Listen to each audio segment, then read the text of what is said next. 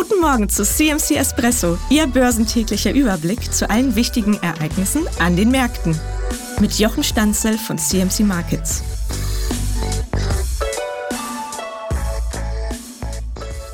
Warum die Regierung meiner Ansicht nach dazu beiträgt, den Wohnungsmarkt abzuwürgen und warum Steuern und Vorgaben das Problem sind und nicht die Zinsen, das kläre ich jetzt.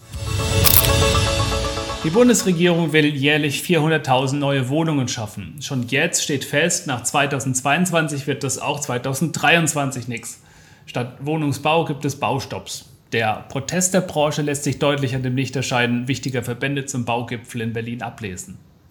Man muss Bundeskanzler Scholz in der Sache schon recht geben, wenn er die Situation heute mit den 1970er Jahren vergleicht, als noch Zinsen von 9,5 Prozent zu bezahlen waren. Damals sei es ja, sagt er, auch gegangen, dass noch mehr Wohnungen pro Jahr gebaut wurden.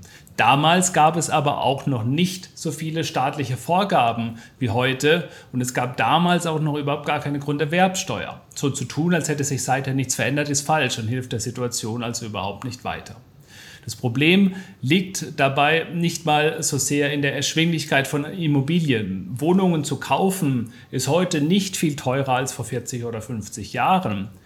Die Zinsen von 4% sind auch äh, nicht viel höher, die sind sogar niedriger als damals und die realen Einkommen sind viel stärker gewachsen als die Immobilienpreise. Das, was problematisch ist, ist die hohe Geschwindigkeit der Veränderung des Zinsniveaus in so kurzer Zeit. Die Zinsen sind so dynamisch gestiegen, dass einige Menschen erst jetzt bemerken, wie stark es den Wert ihrer Immobilien negativ beeinflusst hat. Gleichzeitig lebt Deutschland gerade die erste richtige Inflation seit 50 Jahren. Auch das ist eine völlig neue Situation, äh, zumindest für diejenige Generation, die gerade typischerweise daran denkt, eine Wohnung zu kaufen oder ein Haus zu bauen. Bisher musste man eigentlich auf nichts verzichten, dank Wirtschaftsaufschwung, Nullzinsen, teilweise drohender Deflation, die Preise sind teilweise gefallen. Da war quasi alles mehr oder weniger erschwinglich.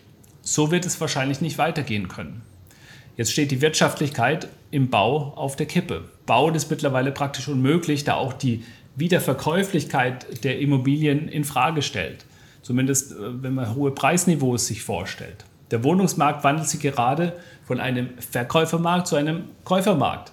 Lange Zeit haben die Verkäufer die Preise hochsetzen können und konnten dennoch relativ bald willige Käufer finden. Jetzt bleiben die Käufer fern und die Verkäufer müssen mit Preisnachlässen versuchen, ihre Wohnung dann doch noch loszutreten.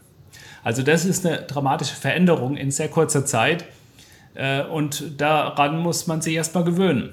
Die aktuelle Situation am Wohnungsmarkt in Deutschland ist das Resultat einer restriktiven Geldpolitik. Das ist gewollt. Aber auch andere Länder der Eurozone haben diese restriktive Geldpolitik und da gibt es diese Probleme in diesem Ausmaß nicht. In Spanien zum Beispiel hat man diese Probleme nicht.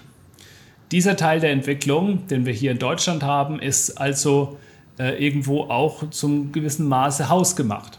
In einer Zeit, in der Zinsen und Inflation Geschwindigkeit nach oben eilen, kann die Bundesregierung nicht in einer fast noch größeren Geschwindigkeit immer neue Vorgaben machen und zulassen, dass die Grunderwerbsteuer auch noch immer weiter zunimmt.